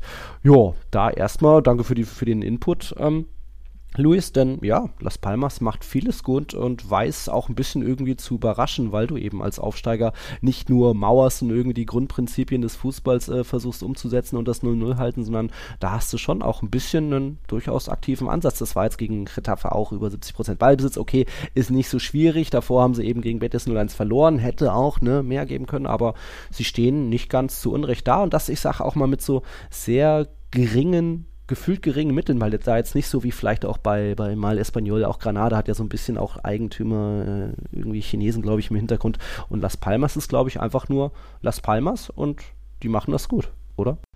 Ja, ähm, da, so kannst du übrigens auch äh, den Bogen spannen zum vorherigen Thema, denn das passt sehr gut zum Trainerthema nämlich, denn ah. Las Palmas hat ja eine, eine, sehr, sehr kreative und interessante Wahl getroffen, mhm. den Barça B-Coach, also den mhm. äh, von der zweiten Mannschaft von Barcelona aus der dritten Liga geholt, mhm. weil er seinen Vertrag ähm, aufgekündigt wurde von Laporta, weil sein Kumpel äh, Sergi ja. Barjuan installiert hat. Aber eben darum geht es nicht, sondern dass sie gesagt haben, hey, wir nehmen mal einen anderen Coach, der vielleicht nicht die Erfahrung ja. hat, denn er hat ja nur mit der Jugend von Barca ja. ähm, die Siehste? vorher gecoacht, aber eben einen sehr, sehr positiv, positiven Anlass, nämlich Ballbesitz, ne, mhm. strukturierten Fußball und auf Las Palmas ist das die DNA. Also diese, mhm. dieser Verein lässt immer Ballbesitz Fußball spielen oder das ist so das, das Credo und deswegen haben sie einen passenden Trainer dazu gefunden und das finde ich einen sehr, sehr spannenden, mhm. kreativen Ansatz und eben auch outside the box gedacht, nämlich ja, mhm. bei Barca wird einer frei, okay, der hat noch nicht zweite Liga oder erste Liga gecoacht, aber hat mhm. interessante Ideen, kann zu unserem Spielstil, zu unserem Style generell passen und siehe da, mit den Aufstieg geschafft und jetzt sogar überzeugen sie sogar in der ersten Liga. Und das hat richtig gut geklappt. Also da kreativ geworden, tolle Wahl getroffen. Es hat, er, er passt auch zum Verein. Mhm. Und von daher ganz großes Lob und das freut mich persönlich auch sehr. Hat mhm. ja eh so ein kleines Barca B aus Las Palmas gemacht. Ne? Viele Ex-Barca-Spieler, Munir und ja. äh, Sandro Ramirez. Sandro Ramirez und ich glaube zwei, drei andere auch noch. Ja. Ähm, und von daher passt das sehr, sehr gut. Und ja, ja wenn sich die Ergebnisse einstellen, umso schöner. Ne? Am Anfang der Saison war es ja ein bisschen schwierig, denn sie hatten ja. viel Ball, aber wenig Tore und wenig mhm. Torgefahr. Und viel 0-0 ähm, oder. Und, ja. Genau, viele 0-0s. Ähm, hm. Aber jetzt mittlerweile läuft es besser. Ja. Und äh, ja, finde ich sehr, sehr eine, eine, persönlich sehr, sehr coole Sache. Auch für Pimienta freut es mich ja persönlich. Ich glaube, ich habe das an dieser Stelle eh schon mal ausgesprochen, ja. dass er völlig zu Unrecht gekündigt wurde von Laporta. Das hat, ich benutze ja. das Wort Geschmäckle ja sehr, sehr häufig hier, ja. aber in dem Fall war das ein Monster-Geschmäckle. Also völlig grundlos wurde der entlassen oder seinen Vertrag aufgekündigt. Sportlich hat die Mannschaft immer sehr, sehr gut gespielt, immer die Playoffs erreicht, da zwar gescheitert, aber das ist ja auch nicht der, der große Anspruch. Von daher fand ich das eh falsch, dass er gekündigt wurde. Mhm. Und deswegen hat es mich persönlich schon mal gefreut, dass er aufsteigt äh, oder aufgestiegen ist, nämlich in die zweite Liga, mhm. dann eine richtig schöne Chance bekommen hat. Und dass er jetzt die Arbeit so fruchtet, finde ich klasse. Und wie gesagt, die Wahl war gut, hat zum, mhm. zum Verein gepasst, die Arbeit ist jetzt gut sie haben Erfolg, sie ärgern die Großen, ja. sie gewinnen Spiele und all das auf Ballbesitz, auf kreatives ja. Spiel. Manchmal ist es ein bisschen langsam im Ballbesitz, das ist die alte mhm. ba Barca-Geschichte auch, ne? dass der Ball, die Ballzirkulation manchmal zu langsam mhm. ist oder manchmal spielst du behäbig und zu selbstverliebt auf Ballbesitz. Aber sie haben ja Monster-Erfolg aktuell damit, von daher alles richtig mhm. gemacht. Las Palmas, Pimienta und alle Beteiligten. Ja, ja, also um nochmal kurz die Statistiken reinzubringen, nur Barca hat mehr Ballbesitz in der Liga und äh, hinsichtlich Passquoten ist Las Palmas auch auf Platz 4. Also das sind für Aufsteiger mit auch, wie gesagt, nochmal überschaubarem Spielermaterial eigentlich, sind das sehr gute Statistiken. Also top, weiter so. Und äh, Luis schreibt weiter und in Wetten das Manier, Luis S. aus Augsburg bittet, dass wir Garcia Pimienta in ein, zwei Jahren bei einem größeren Club an der Seitenlinie stehend sehen werden. Top, die Wette gilt. Ja, aber da sind wir auch wieder bei nochmal dem Bogen mit dem Trainerthema. Das, ich glaube, das haben wir uns bei Diego Martinez auch gedacht. Den habe ich letztens hier bei es, Piräus gesehen. Das haben wir uns bei Iraola gedacht, der ist in England und so weiter. Also viele, wenn es mal gute junge spanische Trainer gab, dann wäre die doch eher schnell abgeworben oder weiß nicht, wie, wie da in, in, in Spanien die Vertragsdetails sind. Ancelotti hatte sich ja letztens auf dieser Trainerversammlung sehr aufgeregt oder für seine Trainerkollegen eingesetzt, dass sie zu schnell gekündigt werden können oder da zu wenig Schutz genießen und vielleicht auch deswegen Trainer gehen also nur noch nochmal, um das mit anzureißen. Aber ähm, ja, danke Luis. Und hier ist es jetzt aus Celta gegen Cadiz. Es bleibt beim 1-1. Also hätte, ärgere ich mich fast, dass wir nicht vorher äh, Prognosen ausgestellt haben, ob das äh, Celta zum Sieg umwandeln kann. Denn ich glaube, wenn, wenn eine Mannschaft zu 10 verteidigen kann, ist es, glaube ich, der FC Cadiz. Und wenn eine Mannschaft irgendwie nicht cool genug ist aktuell oder dann ja doch irgendwie zu viel Nerven äh, hat, dann ist es Celta. Von dem her, das hat man jetzt gemerkt oder ja, es gab ein, zwei okay Chancen noch. Aber es gab sogar, glaube ich, in der 90. oder so eine richtig große Kopfballchance, die der Keeper wieder gut gehalten hat. Deswegen sind sie, die Kartenspieler, ja. auch alle zu ihm gerade und haben sich bei ihm bedankt. Das ist ja eh nur mhm. die, der zweite Keeper. Also der hat offenbar ein sehr, sehr tolles Spiel gemacht. Mhm. Und ja, für Celta natürlich erneut ja, verschenkte Punkte, unnötig liegen mhm. gelassene Punkte im Abschiedskampf. 60 Minuten in Überzahl zu Hause gegen Cardis. Egal wie gut der Torwart ist, da müsste einfach, müsste eigentlich gewinnen. Ne? Also von daher läuft es halt bei den einen nicht ja. äh, nicht gut und bei Cardis ja, das Beste noch draus gemacht. Hinten ja. raus gab es übrigens auch wieder eine Schauspieleinlage, gelbe Karte, sich wieder einer fallen lassen, im Gesicht gehalten, obwohl er nur ja. am Fuß berührt wurde oder so. Also das alte Drama.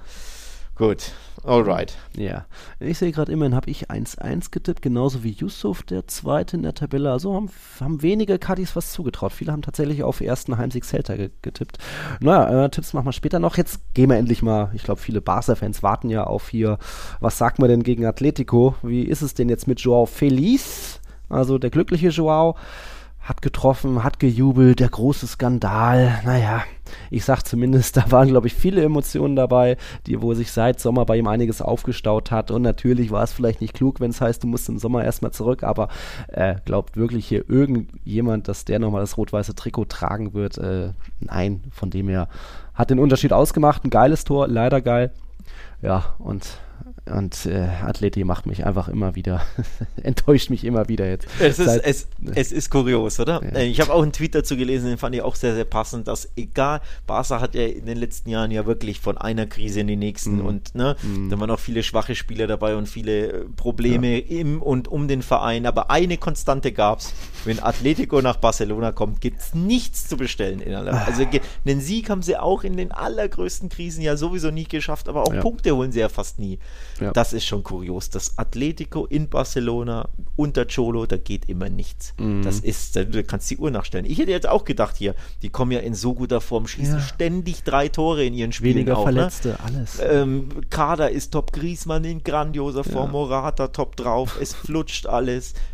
Da, da kannst du doch mal Unentschieden gegen diese strauchelnde mhm. Barca, das ja wirklich auch Probleme hat in den letzten Wochen, Monaten. Da kannst du ja auch mal ein Unentschieden holen. Ist ja jetzt kein, kein bahnbrechender Risikotipp. Aber nee, es war ja auch wieder eine verdiente Niederlage, muss man ja dazu sagen. Also aus oh. Barca Sicht endlich mal wieder einen, einen großen geschlagen oder zumindest in einem großen Spiel ne, einen verdienten Sieg eingefahren, aber aus Atletiker Sicht war das mhm. wieder zu dünn. X, ich lese es nochmal vor, 40% mhm. Ballbesitz, gut, das ist normal, der, ja. so kennt man sie.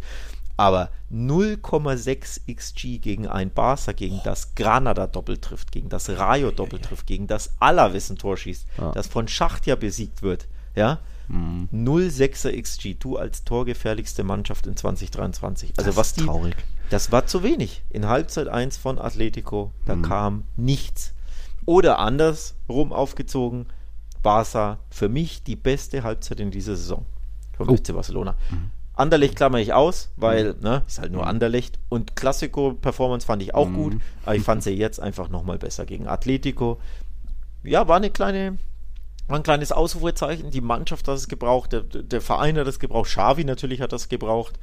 Wir als Fans haben das irgendwo gebraucht, aber endlich eine richtig gute Leistung belohnt mit dem Sieg. Ja, es war am Ende wieder das Schavische 1 zu 0, mhm. aber die zwei Siege jetzt gegen Porto und Atleti ne, in den Spielen der Wahrheit, Wochen der Wahrheit, Girona steht ja noch aus nächste Woche, oh, die tun, glaube ich, dem ganzen Verein richtig gut und das Schöne mhm. war, es war halt wirklich verdient mit einer guten Leistung. Mhm. Von daher Gratulation an Barca, aber aus Atletico-Sicht, ich weiß nicht, was ihr da in Barcelona immer macht, dass ihr so die Hosen voll habt. Unfassbar. Also Simeones Bilanz in Barcelona von 17 Spielen hat er 10 verloren, immerhin noch 7 Unentschieden geholt, aber das ist auch ein Negativrekord äh, in La Liga. Also Javi Aguirre, Mallorca-Coach, hatte bislang die längste Quote von in Barcelona ohne Sieg. Das waren 16 Stück, jetzt Cholo steht eben bei 17.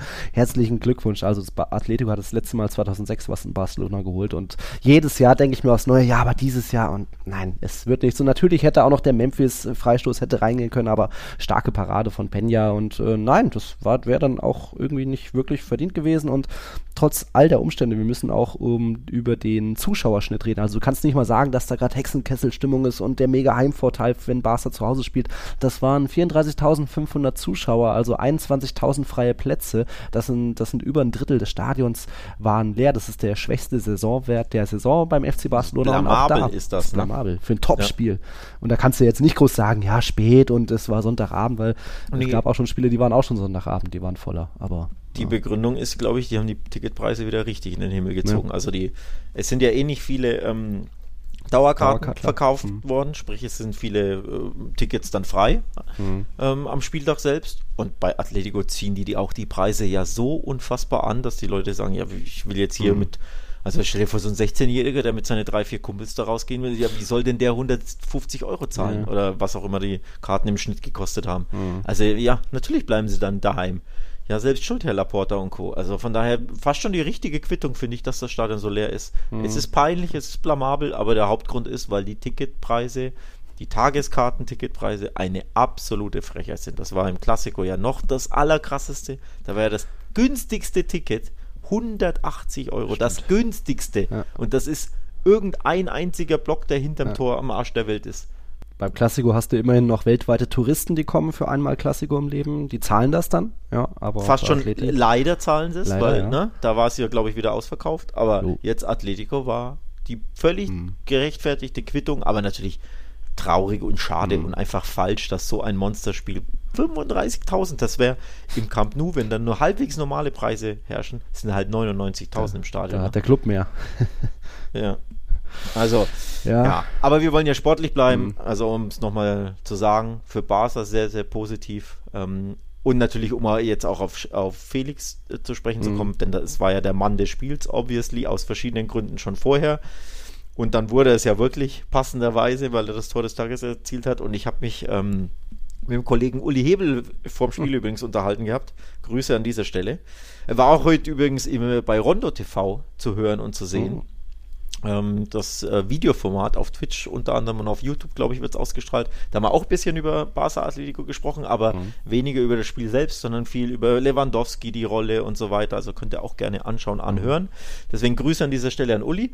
Und wir haben uns äh, über Felix unterhalten, über seine Atletico-Rolle und dass er besonders motiviert sein wird. Und ich habe schon gesagt, ich glaube, der wird treffen. Und wenn er trifft, wird er jubeln. Und nicht hier, ja. sorry, sorry und entschuldigen nee, und es tut mir leid. Nee, nee, klar. der wird richtig jubeln, der hat richtig Bock, der ja. wird brennen. Aber dass er dann nicht nur ein Tor schießt, sondern das Tor des Tages hat halt einfach gepasst. Ne? Das ja. war die Story des Spiels ja, muss ich auch sagen, finde ich dann auch gar nicht schlimm, weil jeder weiß, wie es auseinandergegangen ist. Und das war ja eher schon die, die dirty Sache, dass er da noch Ende der letzten Saison oder wann war das? Wir hatten ja parallel aufgenommen und dass da auf einmal diese Aussagen kamen, von wegen, das ist mein Traum, Bars und so weiter. Und dann wurde ihm der Traum erfüllt, okay, das hatte schon großes Geschmäckle und jetzt gab es auch, das hat mich dann eher gestört, wieder vor dem Spiel auch irgendein Interview von wegen, ach, insgeheim will doch jeder Atleti-Spieler für Barca spielen, sie würden lügen, wenn sie was Gegenteiliges behaupten würden. Also ich glaube, der ist komplett durch bei den Atletico-Fans, der hat auch gar nicht verstanden, was Atletico ist, dass du einfach das Verlieren irgendwie dazugehört zu dem Club, dass du eben nicht, dass es nicht immer nur darum geht,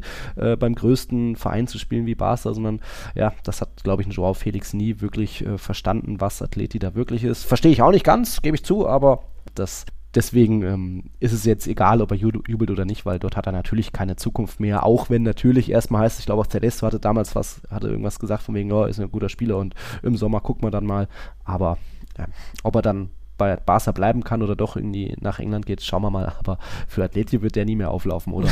Zumindest ja, nicht, solange Simeone da ist. Ja, aber äh, er ist nur ausgeliehen und eine Kaufoption ja. haben sie nicht. Von mhm. daher stand jetzt muss er zurück. Ähm, und wenn, wenn kein Verein den Preis zahlt, den Atleti aufruft, dann tanzt ja. er wieder an ähm, bei den Rochi Blancos oder muss er halt qua Vertrag. Mhm. Also von daher ist es eine spannende Personalie, aber ja, es ist, äh, fühlt sich natürlich so an, er will da nicht zurück, der mhm. Verein will ihn nicht zurückhaben, Cholo will ihn nicht zurückhaben. Ähm, das passt gar nicht mehr, von daher, ja, er hat übrigens nicht gesagt, äh, jeder Atletico-Spieler möchte gern zu Barca, sondern ja. er wurde gefragt, welcher Spielstil ihm besser passt oder ihm mehr gefallen würde, der von Atleti damals oder jetzt der von Barca, ne? auf Ballbesitz, mehr Offensivaktion, Angriffsfußball. Ja. Hat er gesagt, jeder Spieler würde lügen, wenn er nicht sagen würde, ja, der Barca-Fußball passt, so. gefällt ihm besser. Auch Atletico-Spieler wollen natürlich viel lieber den Ball haben, als viel gegen den Ball arbeiten zu müssen. Ja, so frag gesagt. mal einen Koke. frag mal einen Savic. Also, naja. Ja, wie gesagt, das war jetzt nur die, nur die Aussage, die war jetzt nicht so schlimm, aber mhm. natürlich sind sie immer irgendwie ein bisschen unglücklich formuliert mhm. ähm, und, oder kommen nicht so gut an bei mhm. Atletico-Fans, beim Verein. Ähm, aber ihm ist es halt auch einfach wurscht, ne? weil ja. er will ja eh nicht zurück. Ja. Ist auch okay, dann ist auch okay. Fast, ja. äh, hast du noch was zum Barca-Spiel, was du Nee, ähm, außer dass jetzt ja das endlich ein Ausrufezeichen war, der Barca mhm. sehr, sehr gut getan hat. Und natürlich mit Blick auf die Tabelle, können wir ja auch kurz äh, besprechen, oh. weil Girona hat ja auch wieder gewonnen, Real hat mhm. auch wieder gewonnen. Es waren ja, glaube ich, sieben Punkte Rückstand beim Anpfiff, ne? Ja. Bei Barca, mhm. ja genau, es sind ja jetzt vier. Mhm. Also sprich, du konntest dir auch rein tabellarisch nicht erlauben, da nicht zu gewinnen. Mhm. Ähm, auch wenn du sagst, ja, Girona muss irgendwann straucheln, aber A, machen sie es nicht und B, die anderen sind halt Real Madrid und die haben den Klassiker gewonnen, also sind es ja virtuell ja. vielleicht sogar mehr als sieben. Von mhm. daher allein mit Blick auf die Tabelle, nicht nur auf mhm. die Stimmung im Verein und Selbstvertrauen etc., sondern nur schnöder Blick Tabelle, war das ein super wichtiger Sieg. Mhm. Ja, und gleichzeitig und für Sonntag Atletico. Barca Achso, gegen Girona. Genau, nächsten Sonntag haben wir katalanisches Derby und katalanisches Topspiel, zweiter gegen dritter. Und da bin ich mal gespannt, ob Girona hier ja, mal zurechtgestutzt werden kann. Oh. Wobei das soll jetzt, ja, das ist ja, jetzt kein arroganter ja. Satz, den, also den meine ich jetzt nicht so, sondern dass sie einfach mal mal nicht gewinnen, ne? also mal verlieren, so, weil nicht gewinnen wäre ja das eine, aber die haben ja auch erst einmal verloren und vor allem wieder Heimspiel Barca. Also in Girona hätte ich wirklich hm mehr Angst und Bange. Mhm. Aber jetzt zu Hause, hoffentlich kommen wenigstens beim Derby mehr als 35.000 Leute ins Stadion. Vielleicht sind die Preise nicht ganz so teuer. ähm, und dann äh, könnte Barca hier den dritten großen Sieg hintereinander in Heimspiel landen. Und dann sehe mhm. die Welt, glaube ich, ein bisschen besser aus. Ne? Ja, schauen wir mal. Girona zeigt ja auch, dass sie auch die schwierigen Spiele gewinnen können. Das war schon gegen Celta, gegen Osasuna der Fall. Jetzt haben sie auch gegen Valencia 2-1 gewonnen, ohne äh, lange zu überzeugen. Aber da reichen am Ende dann 10, 15 gute Minuten. Äh, gute Wechsel. Stuani Kuto eingewechselt. Stuani hat dann quasi einen Doppelpack gemacht, auch wenn das eine Eigentor war. Bla. Ähm, also die können es auch, wenn es spielerisch nicht geht, einfach noch zwei Flanken auf Stuani und dann, dann treffen sie so noch. Also das ist weiter irgendwie sehr beeindruckend und müssen wir mal gucken, was wie die Barca herausfordern können. Gegen Real hatten sie auch eine richtig gute Anfangsphase, hätten da auch nach 10 Minuten schon 2-0 theoretisch führen können. Ja, Fußball ist kein Konjunktiv, ich weiß, aber Mal gucken, was ich da tippe, das weiß ich noch nicht. Immerhin haben wir hinsichtlich der Tipps noch einen kleinen Nachtrag. Wir hatten ja jetzt unter der Woche dieses Nachholspiel Mallorca gegen Cadiz. Da gab es zwei Rekorde. Erstmal La Liga-Rekord, denn das war dieser, was war das, 13. Spieltag, glaube ich, wo alle 20 Clubs an einem Spieltag getroffen haben. Das gab es noch nie mit 20 Teams in einer Liga. Von dem her da schon mal starke Sache. Und dann gab es auch den Rekord bei uns beim Tippspiel. Und da nochmal großes, großes Lob. Und äh, hier, ich huldige Silvio Haupt. Ich weiß nicht, wie er es gemacht hat, aber er hatte damals ja schon die 30 Punkte ohne dieses Nachholspiel mit den neuen Spielen. Und jetzt hat er tatsächlich noch auch da 1-1 getippt. Und das, obwohl er irgendwie kurz vor Anstoß gar nicht getippt hatte. Und ich hatte noch extra den Status. Ich glaube, ich war irgendwo bei einem Spiel. Oh, schnell hier, Silvio, guck dir das an. Äh, ja, hat er getippt, hat er 1-1 gemacht, weil er Silvio Haupt ist, holt sich 34 Punkte, also ein All-Time-Rekord, glaube ich. Bin ich sehr gespannt, ob das einer noch irgendwann einholen wird von, von 40 möglichen Punkten immerhin. Also er hat nur drei Spiele, nur die Tendenz. Das ist ja increíble. Increíble. Hm, Und vor allem, ja. ich beiß mich in den Arsch, also Glückwunsch an Silvio, aber ich ändere ja keine Tipps mehr, weil ich dann ja. so abergläubisch bin, dass ich denke, wenn ich es ändere und dann trifft das Ergebnis ein, das ursprünglich da stand, dann, ne, dann ärgere ich mhm. mich so sehr, dass ich es noch kurzfristig geändert habe. Deswegen lasse ich Tipps stehen. Aber mhm. mein Bauchgefühl am Spieltag hat mir gesagt 1 zu 1. Aber mhm. mein Ursprungstipp war 1-0 Mallorca, weil sie ja letztes Jahr so häufig zu Hause 1-0 gewonnen haben. Und da dachte ich mir, ne, vielleicht mhm. grinden sie wieder ein 1-0 aus. Und deswegen habe ich gedacht, nee, ich ändere jetzt nicht, weil wenn ich es ändere und die gewinnen 1-0, dann ärgere ich mich. Aber ja. mein Bauchgefühl war unentschieden und es endete 1-1. Von daher habe ich natürlich vier Punkte verschenkt. Ärgert mich ein bisschen. Silvio hat es richtig gemacht, 1-1 mhm. getippt und ich habe mich nicht getraut zu ändern. Mann, ja. ey. Mann, ey. An diesem 15. Spieltag haben auch viele einiges richtig gemacht, unter anderem eben Yusuf hat eben auch auf Barca Sieg getippt und eben Celta Cadiz 1-1. Er ist der Spieltagssieger mit 23 Punkten. Oh, ich sehe hier unten auch noch Roger Lito, auch 23 Punkte. Glückwunsch dazu. Ich habe immerhin 15 geholt. Erster ist weiter Marco Nummer 1, hat heute 17 geholt, hatten 6 Punkte Vorsprung. Ja. Mal gucken, da sind weiter McMart, Manita, Ronsi sind alle weiter da vorne. Simon Steiner auch mittlerweile sich hochge hochgeklettert. Aha, ist Cedric ein bisschen auf die 9 abgefallen, aber gut, da ist weiter einiges los. Einiges war los oder ist aktuell auch los. Es ist ja Dezember, Jahresrückblick, Spotify, Rap-Zeiten, da haben uns auch ein paar geschrieben, also gerne noch mehr und schreiben. Wir brauchen so ein bisschen mal wieder ein bisschen Liebe von euch. Liebe gab es unter anderem vom Gerbil-Fan 9. Ähm, er, da waren wir sein Top-Podcast, hat er uns den Screenshot von Spotify gezeigt, auch wenn das Madridistas hören das natürlich nicht über Spotify, ich weiß, aber er schreibt uns, danke, dass ihr den Podcast immer macht, der Goat Podcast. Ich bin auch Patreon, bitte hört niemals auf, ihr steckt so viel Liebe da rein. Ah, Danke, Gerbil, das ist schon mal schön. Und auch Dominik Gerstenberger hat uns einen Screenshot geschickt, von wegen, mit 2621 Minuten in diesem Jahr gehören wir, äh, gehört er zu den Top 6% der Fans. Auch stark. 2600 Minuten kommt einiges zusammen. Aber ja, so viel wie wir quatschen. Ich dachte, die Folge wird auch ein bisschen kürzer heute, aber naja. Ja, du wolltest ins Bett, aber dann irgendwie, ja. wie immer, ja. verquatschen wir uns ein bisschen. Ja, immer. großes Gracias natürlich für den Support, für die Liebe, die wir da bekommen, dass ihr die, das Zeug hier anhört. Unseren, unseren Blödsinn hier, du lachst. Das können wir gar nicht glauben, wirklich? du lachst, nee, es ist nach wie vor auch im wievielten Jahr? Vierten Jahr?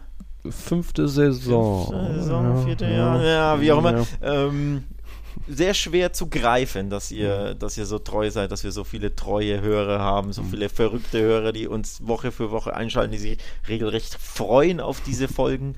Für mich immer noch schwer zu greifen und ja, das größte Lob, das man, das man natürlich bekommen kann, ne? wenn einem mhm. da, wenn einer da schreibt, dass er sich auf die Folge freut, dass er Bock hat, ja. dass Goat Podcast, Alter. Das oh, ist eh, eh nee, nee, Etage ja. viel zu weit oben, aber nee. nehmen wir natürlich an, geht gut runter. Sehr schöne Sache, also ja, gerne. Einfach mal luppen ist auch nicht so verkehrt, aber ja, wenn es um Normalos geht, Normalo Nee, die Podcast, können nichts. Die können nix. Der Querpass-Toni wieder, ja, hat er wieder zugeschlagen. die können so. nix, ja. Äh, ja, das äh, kann ich auch nur nochmal zurückgeben, weil auch jetzt, als ich in Madrid war, viele Leute getroffen, da waren auch viele Hörer dabei und nochmal extrem viele Schweizer, also beeindruckend. Unter anderem Damian war cool, dich zu treffen, Amigo, äh, da auch äh, ein, zwei leckere Brugals zu teilen. Und ähm, eben einen habe ich noch getroffen, das wird jetzt gleich noch der Abschluss dieser Folge sein, also da kommt jetzt noch ein zehnminütiges Interview mit jemandem, wo ich dann bei diesem Viertligaspiel war im Campo Vicente del Bosque, das mit diesen vier oder fünf Wolkenkratzern, habt ihr bestimmt in unseren Stories oder Reels gesehen gehört, bla. Ähm, das kommt jetzt noch zum Abschluss als kleine Überraschung für euch. Wer das da sein könnte, erfahrt ihr gleich. Hast du noch was zum Abschluss, Alex? Ansonsten sind wir am Ende. Nee, wir sind am Ende, vor allem weil du ins Bett musst. Äh, ja. 11.20 Uhr, also 23.20 Uhr, du bist seit mhm. 6 Uhr nicht unterwegs, nicht ganz unterwegs, aber wach. Von mhm. daher wird es Zeit. It's a Rap. Spotify rappt und wir sagen It's a Rap für It's uns rap. beide. Aber jetzt kommt eben noch dein kleines Interview. Genau, ich sag schon mal bis nächste Woche. Adios, bye bye. So machen wir das. Also bis nächste Woche. Hala Madrid. Ciao, ciao. So, liebe Herrschaften, ich habe euch noch was versprochen, ein kleines Interview zum Abschluss, denn bei mir ist ein Echter Madrileño, den ich gleich noch die eine oder andere Frage stellen werde. Ihr habt schon mal öfter von ihm gehört. Sein Name kommt gleich. Ich stehe hier nämlich mit ihm bei einem Spiel vom Viertligisten Union Adarve auf dem Campo Vicente del Bosque. Das ist schon mal ein berühmter Name hier auf dem Gelände. Hat man eine tolle Aussicht auf die Quattro Torres. Da gibt es auch noch eine besondere Geschichte dazu. Aber darum soll es jetzt gar nicht gehen. Wir haben jetzt zum Abschluss unserer Folge Tiki Taka eben noch ein kleines Interview und das ist Svante Carlo. Carlos. Und da sage ich jetzt gleich mal zu Svante, Ola Svante, schön, dass du da bist. Hallo Nils, hallo Alex, hallo an alle. Genau, das ist Svante. Ihr habt schon mal öfter von ihm gehört, denn du hast ja jetzt eigentlich fast jahrelang in Vietnam gelebt und bist jetzt wieder zurück in Madrid. Also erstmal wieder Bienvenido, schön, dass du wieder da bist, schön dich auch kennengelernt zu haben, aber du bist jetzt wieder hier, ne? Genau, also ich war jetzt ähm, ziemlich lange in Vietnam mhm. und da habe ich sehr gern Tiki Taka angehört ah. und das war mein, ja, sagen wir mal, ein Bezugspunkt zum spanischen Fußball. Oder auch vielleicht generell deutscher Bezugspunkt. Ich weiß nicht, wie viel deutschen Content man in Vietnam genießt. Ja, und dann habe ich, äh, ja, und dann habe ich gesagt, okay, ich bin gern Patreon und oh. da bin ich mhm. dabei. Genau. Und jetzt bin ich erstmal zurück ja. hier in Madrid.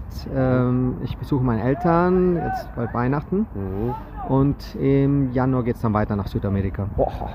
Ja, du kommst ganz, ganz gut rum, das kriegt man schon mit. Äh, also schön, dass du wieder hier bist. Hast ja noch zwei Brüder, ihr seid alle hier geboren. Sven habe ich auch schon kennengelernt. Also das, äh, ihr seid echte, echte Madrileños, seid sogar auch Socios und Abonos. Also du bist Socio, du hast auch deine Dauerkarte bei Real Madrid, warst jetzt aber, glaube ich, länger nicht mehr im Bernabeu. Das letzte Mal weiß ich gar nicht, erzähl ruhig. Ja, also ich, ähm, mein Bruder und ich, wir sind Socios, Abonados und wir ähm, haben diese Dauerkarte und ich, ähm, die meine hat jetzt mein Neffe genossen, also der Sohn von meinem Bruder. Und ähm, ja, also ich ich war jetzt bei ähm, in der Champions League im Spiel und auch gestern gegen Granada. Mhm. Und das ist schön, das ist schön da zu sein. Ja, über ein Jahr, glaube ich, nicht mehr da gewesen. Also hast du wahrscheinlich, bist du hier und da überrascht worden, was alles passiert ist in Bernabeu? Auch wenn man natürlich hier und da Bilder sieht oder bei Tiki Taka auch mal hört, wie es vorangeht am Umbau. Oder was war so? Ja, es ist also echt toll zu sehen mit dem Dach, äh, wie das alles. Also man sieht, das ist schon noch nicht ganz fertig, aber schon fast fertig. Die Sitzplätze, die sind, ja, die man hoch und runter klappen kann. Mhm. Ein bisschen enger sind die geworden, ja. das schon, ein bisschen enger. Also man sitzt, ähm, also wärmer jetzt im Winter. Kuscheliger, okay. Ja, so wie, Alle rutschen zusammen. Ja. Also, aber das, man merkt doch, dass die da etwas mehr mhm. Platz für andere, vielleicht für diese, wie nennt man die, VIP-Kabinen ah. oder so gefunden bekommen haben. Okay. Weil ich habe das Gefühl, dass wir da ein bisschen wärmer zusammensitzen. Das ist interessant, weil wenn man jetzt denkt, von wegen die Sitze sind alle enger zusammen, du sparst dir überall 5 cm pro Sitz, dann könnte man ja denken, dass neue Sitze dazugekommen sind, aber die Kapazität bleibt ja, sprich sie haben irgendwo anders vielleicht dann wirklich durch VIP-Boxen mehr, was bestimmt offensichtlich ist, dass es mehr VIP-Boxen gibt oder auch größere, breitere Notgänge, die sind ja alle jetzt grau angestrichen, aber weißt du jetzt auch nicht mehr. Das weiß ich jetzt nicht mehr, leider. Das, die, die Leute lernen ja alle neu dazu. Es ist ja jedes Mal, wenn ich auch im Bernabeu bin, sieht man was Neues. Manche Sitze sind schon ausgetauscht, diese neuen dunkelblaueren in Navy-Ton oder so. Manche sind, haben auch noch die alten hellblauen Sitze. Also ja, es ist irgendwas Neues entsteht immer. Mhm. Ich fand auch gefühlt so das Ambiente ein bisschen lauter, kompakter, weil eben durch das Dach gefühlt der Schall vielleicht mehr drin bleibt, aber es ist schwer für dich, das, das zu vergleichen, wenn du jetzt seit einem Jahr nicht mehr da warst, oder? Ja, nee, aber das, das merkt man doch. Also ähm, auch wenn die gerade Joven, die, ja. die, die Fangruppe da auch äh, singt, das hört man jetzt viel besser mhm. als vorher. Mhm. Also vorher, wo ich, wo, ich, wo ich sitze, da hat man mehr die Fans von der Gegnermannschaft oh, gehört, okay, ja. weil die auch näher waren als eigentlich unsere eigenen Fans, also die gerade äh, Joven. Ja. Aber jetzt ähm, ist es doch ja, ausgeglichen.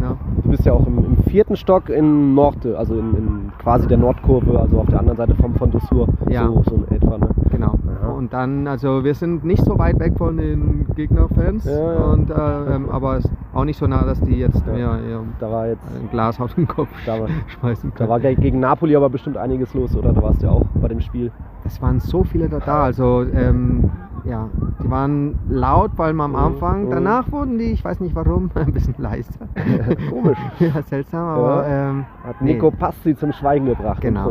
ja, ja. Genau, aber ja. Aber es, ist auch, aber es ist doch schön zu sehen, mhm. also wenn die mit Stimmung kommen, ist auch äh, schön zu genießen. Also ich, ich war eher überrascht. Ähm, ich erinnere mich noch 2017, als Napoli das letzte Mal hier war, da hatten die dann auch mal getroffen. Ich weiß gar nicht, ob, sie geführt hatten. Und da sind so viele im ganzen Stadion aufgesprungen, dass überall Napoli-Fans war. Jetzt aber war das ganz anders. Jetzt waren gefühlt nur im Gästeblock Napoli-Fans. Also dass der Real Madrid den Ticketshop auch so geoblocking-mäßig kontrollieren kann, dass wirklich keine Gästefans haben es vielleicht aus äh, Barca gegen Frankfurt gelernt, hm. das, oder hast du irgendwo anders Fans gesehen? Nee, also und das ist glaube ich auch gut so. Also mhm. dass, ähm, ja, also dass es nicht zu Problemen gibt äh, mhm. zwischen den Fans. Natürlich, wenn hier und da mal einer ja, äh, von einer Mannschaft sind, vor allem in La Liga Spiele, ja, ja. ist es okay. Aber wenn die vom Ausland kommen, ist es dann kann es doch zu Problemen geben mhm. und es, es ist ja, und es ist gut, wenn die da zusammen sitzen, zusammen mhm. singen und anfeuern und zusammen ja. dann auch still sind, wenn wir diese Tore schießen. Okay, okay. Ja, soweit die Eindrücke zum Bernabeu. Du machst jetzt wahrscheinlich noch ein paar Spiele, bis es dann weiter nach Südamerika geht. Ähm, wir sind hier, ich habe es eben gesagt, bei einem Viertligisten Union Adarve und wir haben eine tolle Aussicht eben auf diese Quattro Torres. Das sind ja die vier Wolkenkratzer in Madrid, wobei da steht ja mittlerweile ein Fünfter dabei. Dem, kennst du, äh, Svante, die Geschichte hier dieser, dieser Quattro Torres, auf welchem Gelände die eigentlich stehen? Hast du da schon mal was gehört? Ja, ich, ich habe ja auch hier gelebt zu der Zeit. Mhm. Ähm, das war die Ciudad Deportiva, also äh, wo, wo Real Madrid trainiert hat. Mhm. Und, äh, und dann hat äh, Real Madrid entschlossen, das zu verkaufen, um mhm. zu Valdebebas zu ziehen. Mhm. Und das haben die dann doch sehr gut verkaufen können. ja. Und da, also, äh, äh, ja, äh, das Gelände hier. Mhm. Und da hatten die, da haben die dann gute Spieler einkaufen können. Und ich glaube dann, also danach kamen die ganzen Galacticos. Mhm. Ja, also das war doch ähm, wichtig für die Geschichte von Real Madrid. Genau, das ist so die Geschichte. Also diese vier Wolkenkratzer stehen auf dem ehemaligen Trainingsgelände. Ich glaube bis 2002 war das. Und dann kann man sagen, deutlich über Marktwert verkauft das Gelände an die Stadt Madrid. Die konnte dann hier diese Wolkenkratzer drauf bauen. Dort würden, werden auch ordentliche Geschäfte erlöst. Ich sehe den Cepster Tower und so weiter. Aber ja, das, das hängt so ein bisschen nach, dass da die Stadt Madrid und Real Madrid vielleicht ein bisschen zu eng miteinander kooperiert haben. Und so haben dann diese vier Wolkenkratzer eben diese vier Spitznamen nämlich man konnte sich dadurch die Galacticos kaufen. Also einer davon ist Figo, einer davon ist Zidane, dann haben wir noch Ronaldo und Beckham, haben ja manche auch in der neuen, sehr empfehlenswerten Netflix-Dokumentation über David Beckham mitbekommen. Das ist so die Geschichte, falls ihr das noch nicht gehört habt habt ihr da jetzt was Neues gelernt und vor, ich weiß nicht, drei, vier Jahren kam noch ein fünfter, kleinerer Wolkenkratzer dazu. Der steht hier in der Mitte vor uns, sieht ein bisschen aus wie die PlayStation 3, glaube ich, die war so eckig.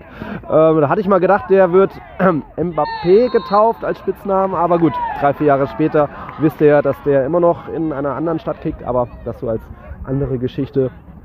ähm, ja, also mit Mbappé ist es halt, äh, hier sagen wir also, Mbappé ist so wie ich in einer Bar. Ich sage immer, ich gehe, ich gehe, aber am Ende bleibe ich immer in der Bar. Also ja, er geht, er geht, aber am Ende bleibt ja, er immer in Paris. Auch schön, am Ende bleibt er doch. Ja, es schmeckt halt so gut und wenn irgendwie der Cuba Libre hier für 6 Euro und die schenkt voll ein und es passt kaum die Cola rein. Ja, ich kenne das. Das kann schwierig sein in Spanien. Also es ist schön, schön in Madrid zu sein, wieder tolles Wetter, aber äh, da geht es dir wahrscheinlich ähnlich, wieder zurück zu sein bei deiner Familie. Hm. Äh, jetzt überlege ich, haben wir noch was zum Abschluss? Ich habe gleich noch eine Sache, dann ist das Interview. Hast du noch irgendwas, was du. Nee, also nee. alle, alle kommt nach Madrid, ja, genau. besucht Bernabeu, also mhm. äh, es ist doch eine, also eine tolle Erfahrung. Mhm. ist so wie wenn man, weiß ich, nach Ägypten fährt und dann die Pyramiden besucht oder nach, in Peru Machu Picchu. Oder, äh, ja, also ist einmalig. Ja, das ist, ja, kann man wirklich auch so sagen, dass da auch Madrid irgendwo sein Aushängeschild hat. Also die, die einen fahren nach Paris und natürlich gehen sie zum Eiffelturm und wer nach Madrid kommt, wisst ihr jetzt, wo ihr hin müsst. Ähm, ich habe noch was für dich, Swante. Du bist ja Patreon bei uns, du kannst mal das Handy halten. Ja. So ein bisschen, dann rede ich hier noch als Patreon. Ich wollte es dir ja schon nach Vietnam schicken. Jetzt muss ich noch mal ein bisschen rausfriemeln. Natürlich äh, gut in Stoff eingepackt. Du kriegst natürlich auch noch eine Tasse von uns. Hast dir eine ah. weiße gewünscht von Tiki Taka. Also bitteschön mit einem großen Gracias natürlich für den Support. Jetzt musst du selbst gucken, wie du die nach Hause sicher bringst, aber ich glaube, die hält schon ein bisschen was aus, ist ein bisschen robust. Ja. Hast Vielen, du auch deine Tiki-Taka-Tasse? Vielen Dank. Jetzt habe ich endlich alle Tassen im Schrank. Bin ich glücklich. Und ich trinke, äh, heute werde ich meinen Kaffee daraus trinken. Ein Kaffee noch, ja. ja. Cola rum geht auch los, aber nein, das ja. natürlich nicht. ähm, okay, dann Svante, vielen Dank für deine Zeit. Wir gucken das Spiel hier noch vor, zu Ende. Union Dave steht noch 0-0. Ja. Ist ein 0-0 der besseren Sorte, sag mal mal, oder?